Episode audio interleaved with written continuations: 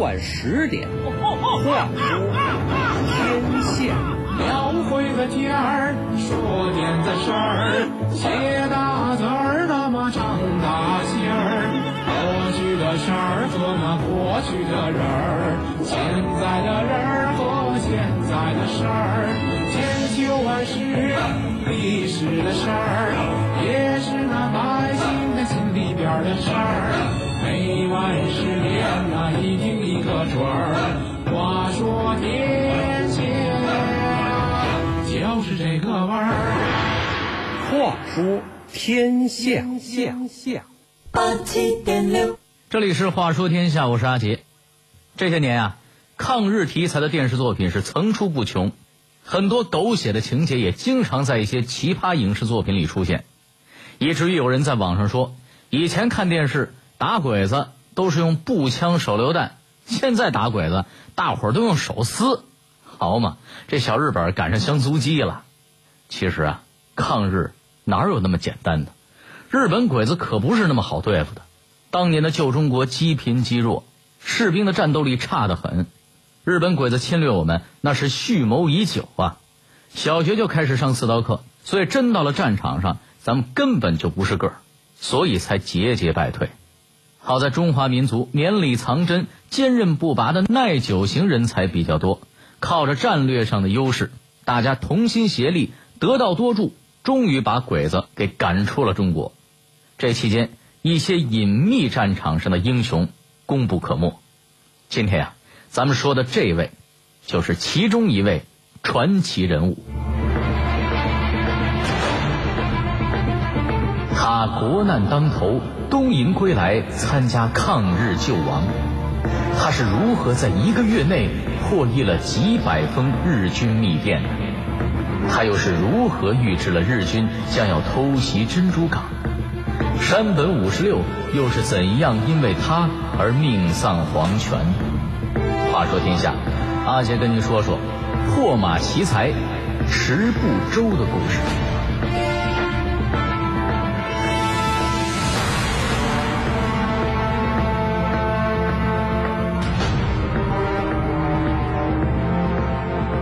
在抗日剧《对手》中，中国的密码专家多次破译了日本的军用密电码。这其实啊，跟手撕日本人是一样的，基本是属于演绎。在真实的历史中，二战期间，日本陆军与海军的密电码，咱们始终都没有破译过。虽说咱们拿陆军、海军没辙吧，但是空军的密电码，却是因为一个奇才的出现，屡屡在我军眼里形同虚设。这个奇才就是咱们今天的主角池步洲。那位说了，这池步洲怎么那么神呢？他又是何许人也呢？有心的朋友可以百度一下，网上还有他的图片。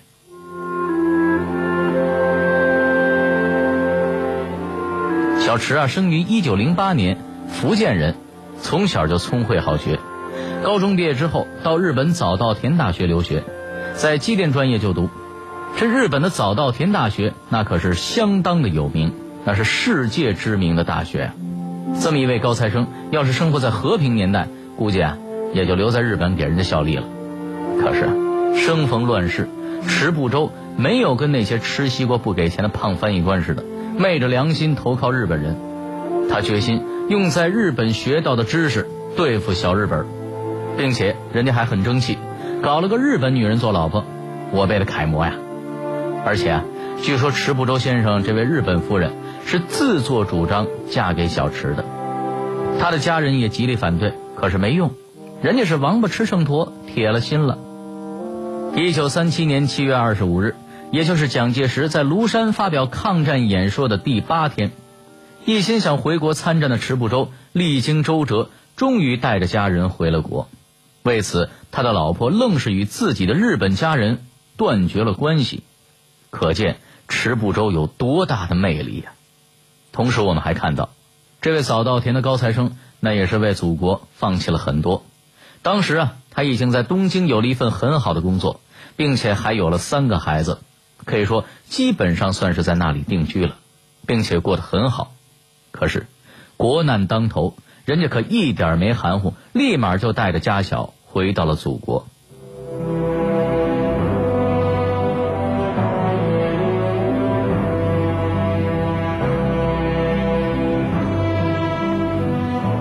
国后的池部洲会遇到什么困难？一个学机电的大学生又是怎么走上破译密码的工作岗位的？一心报国的他，为什么干了不久就不干了呢？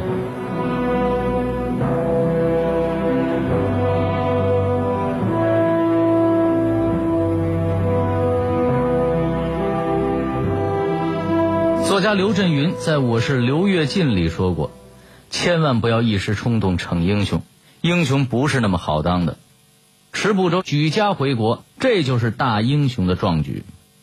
因为回国以后，相当于他之前十几年的寒窗苦读、勤奋努力、忍辱负重都白费了。回国后，池步洲连找工作都成了问题。学机电工程的他，在炮火连天的旧中国根本没有用武之地。家里还有老婆孩子要养活，这一下子就把这位大英雄给难住了。面对抗战，他是火车头拿大顶，有劲儿使不出啊。可是，皇天不负有心人，正在池步洲一筹莫展的时候，机会来了。他的一位同学也是从日本回来，告诉他了一个消息，说当时的中央军政府正急需密码人才，叫他呀可以到那里去看看。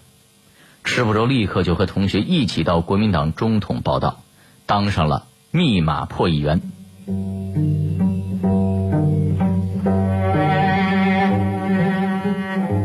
可是想的简单，做起来难呐！一腔热血的池步洲对电码那是擀面杖吹火，一窍不通啊！有人说了，一窍不通，你还应聘密码员干嘛呀？因为池步洲听有关宣传说。如果能破译出日军的密电码，等于在前方增加了十万大军。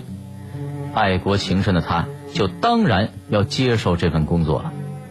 经过一番刻苦的钻研，石部洲拿出了当年报考早稻田的劲头，很快在破译这个行当成了首手。在两个破译密电码的机关工作了一年多后，石部洲发现，原来想抗日竟然也会阻力重重。他经常会被一些不必要的元素干扰。咱们看电视剧也知道，国民党的单位内部啊，总是派系林立、尔虞我诈。池步洲很厌倦这样的环境，报国心切的他，对于这些蝇营狗苟的事儿有点寒心。不久便辞去了密电研究组的工作，到国民党中央电台国际台当上了日语广播的撰稿和播音，同妻子一起进行。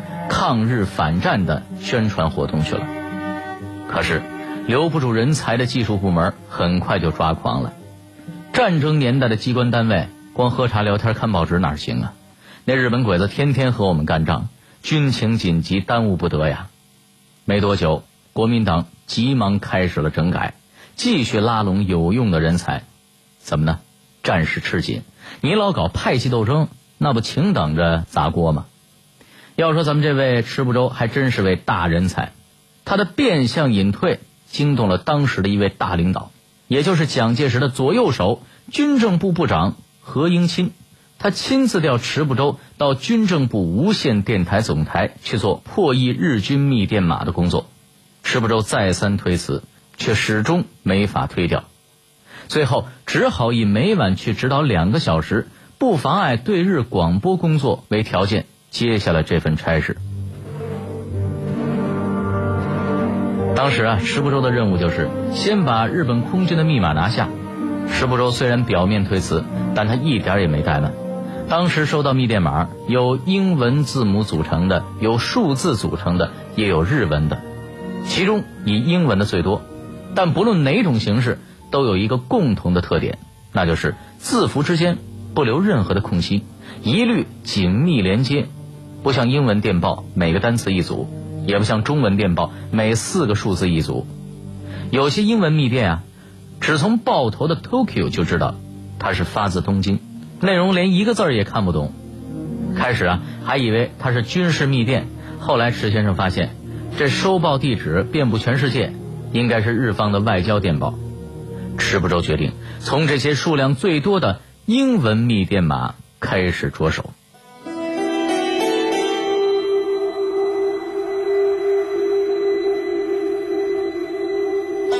那么，池步洲会破译成功吗？这些密电码的窍门又在什么地方？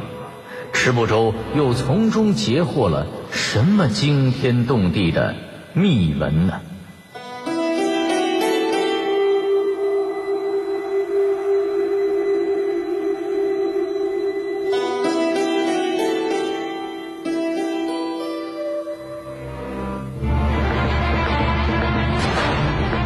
他国难当头，东营归来参加抗日救亡。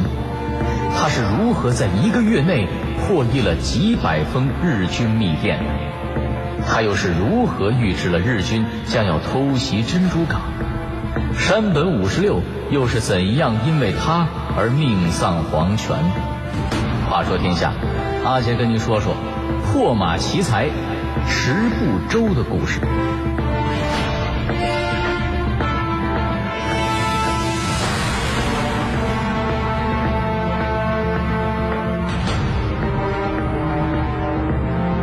由于精通日语，石先生逐渐破译了一些字词，再根据日语的汉字读音顺藤摸瓜，又破译出了一部分相关字，直至整篇电文全部被破译出来。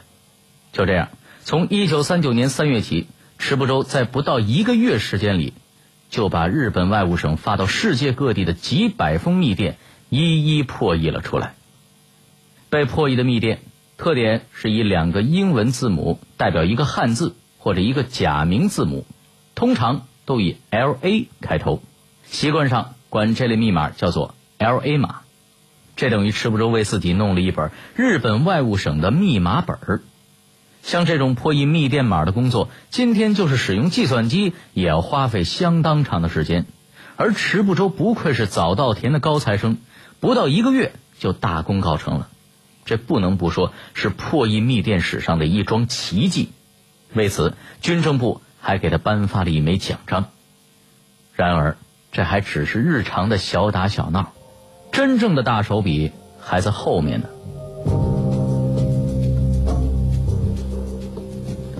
二战中期，一直醉心于发战争财的美国也搬起石头砸了自己的脚，被小日本子坑了一道，珍珠港让人家给端了。这其实啊，主要是由于一九四零年八月一日，美国迫于国际形势，宣布对日本禁运，并冻结了日本在美国的银行存款。这对已经陷于战争泥沼的日本是个重大打击，因为当时日本全国的汽油储量只够使用一年的，如果不能从美国、荷兰进口汽油，那些坦克、飞机、军舰都得变成废铁。日本鬼子真是急了，于是决心。南下抢夺石油资源，在日本军方眼中，美国的太平洋舰队自然是妨碍与威胁日军南下的最大敌人，必须将他们彻底消灭，才能打开南下扩张的通道。所以，当时日本外务省紧锣密鼓地给西南太平洋各国的使领馆发出密电，命令除留下 L A 密电码之外，其余各级密码本全部予以销毁。同时颁布了许多引语，例如“西风紧”表示与美国关系紧张，“北方晴”表示与苏联关系缓和，“东南有雨”表示中国战场吃紧，“女儿回娘家”表示撤回侨民，“东风雨”表示已与美国开战，共有十几条之多，并明确规定这些引语在必要的时候。会在无线电广播中播出，要求各使馆注意随时收听。这一时间大有山雨欲来风满楼之势啊！而这些正中我军的下怀。哼，L A 码呀，我们早就破译了。一大群电影里边梁朝伟扮演的听风者们，正拿着池步洲的密码本在那里一段一段的破译情报呢。终于有一天，一直关注日本情报的池步洲发现。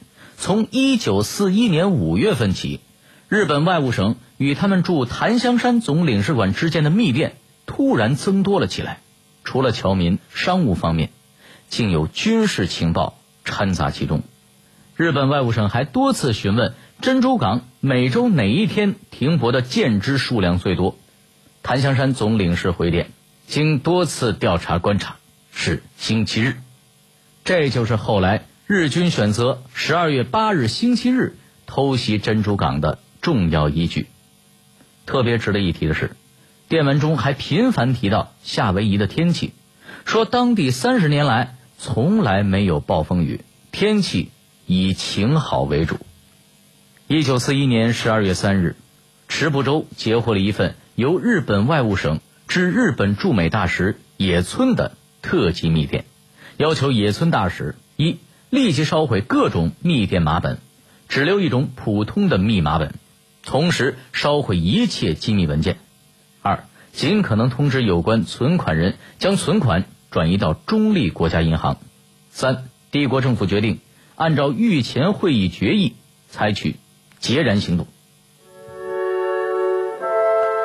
石部洲认为，这是日美开战的先兆啊！结合此前溢出的檀香山军事情报，石不周做出了两点推测：第一，日军对美开战的时间可能是星期天；第二，袭击的地点可能是珍珠港。他把溢出的电文送给了顶头上司霍石子主任，并谈了自己的判断。霍石子点头称是，这份密电一文被迅速呈递给蒋介石，蒋介石差人立即通知了美国驻重庆人员，让他们急报美国政界与军方，日本要对美国下黑手了。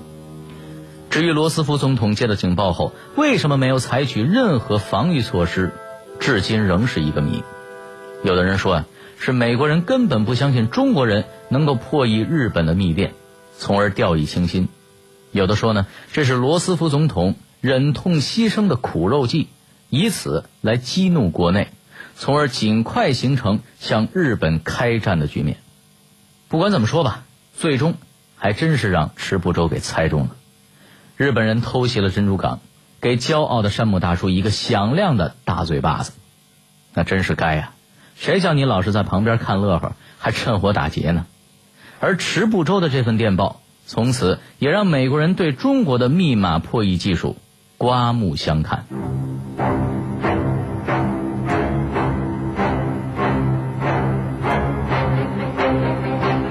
那么，臭名昭著的山本五十六又是怎么被密码断送了小命的呢？石部洲在这里又起到了什么关键作用呢？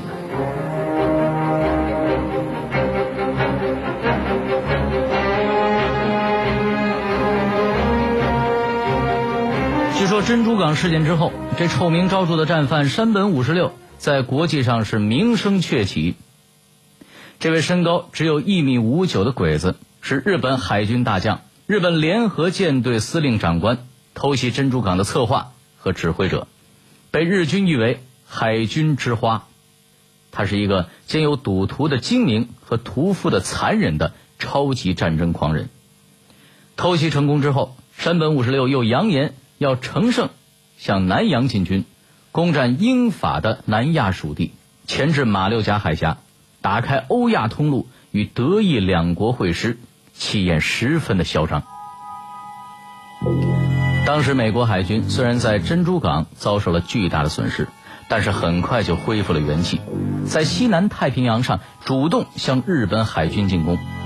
一九四二年，在密德威、珊瑚海等海域的海战中。给日本海军以重创。一九四三年四月十八日，山本五十六一看形势不妙，乘专机出巡，既为鼓舞官兵士气，也进行实地考察。殊不知，他这一次就踏上了一条不归之路。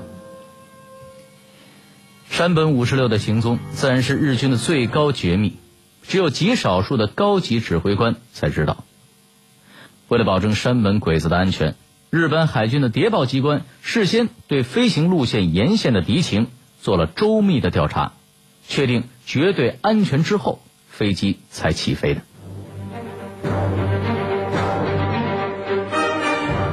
凌晨六点钟，山本五十六和他的幕僚分成两架专机，由六架战斗机护航，从拉包尔机场起飞。当快到第一个目的地巴拉勒机场的时候。他们突然受到了十六架美国战斗机的袭击，护航机立即开火，但无法冲出重围。你六架，人家可是十六架呢。两架专机失去了保护，只好从一千五百米高空紧急下降，试图在巴拉勒机场降落，但却被美国战机紧紧地咬住，穷追不舍。最后，两架专机，一架被击落在机场附近的原始森林中，一架被击沉于附近洋面的海底。第二天，搜寻队终于在原始森林中找到了坠机的残骸。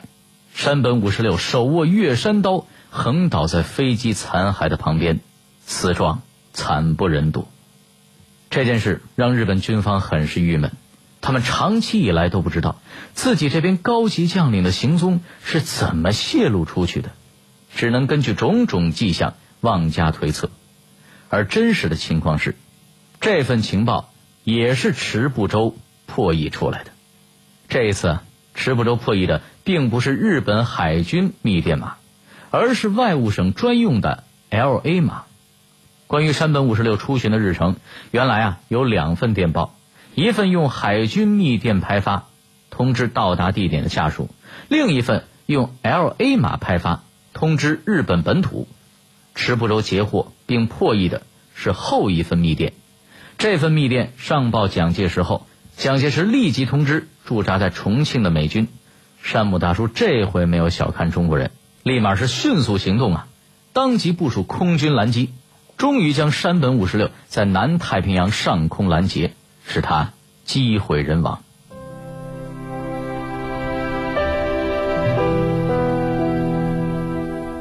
石部洲则因在破密方面屡获战功，被晋升为国军少将参谋，以文职晋升到了将军之列。抗战胜利后，老先生陪夫人回到了日本颐养天年，最后以九十多岁的高龄驾鹤西游，而他的骨灰依照他生前的嘱托。被送回了祖国。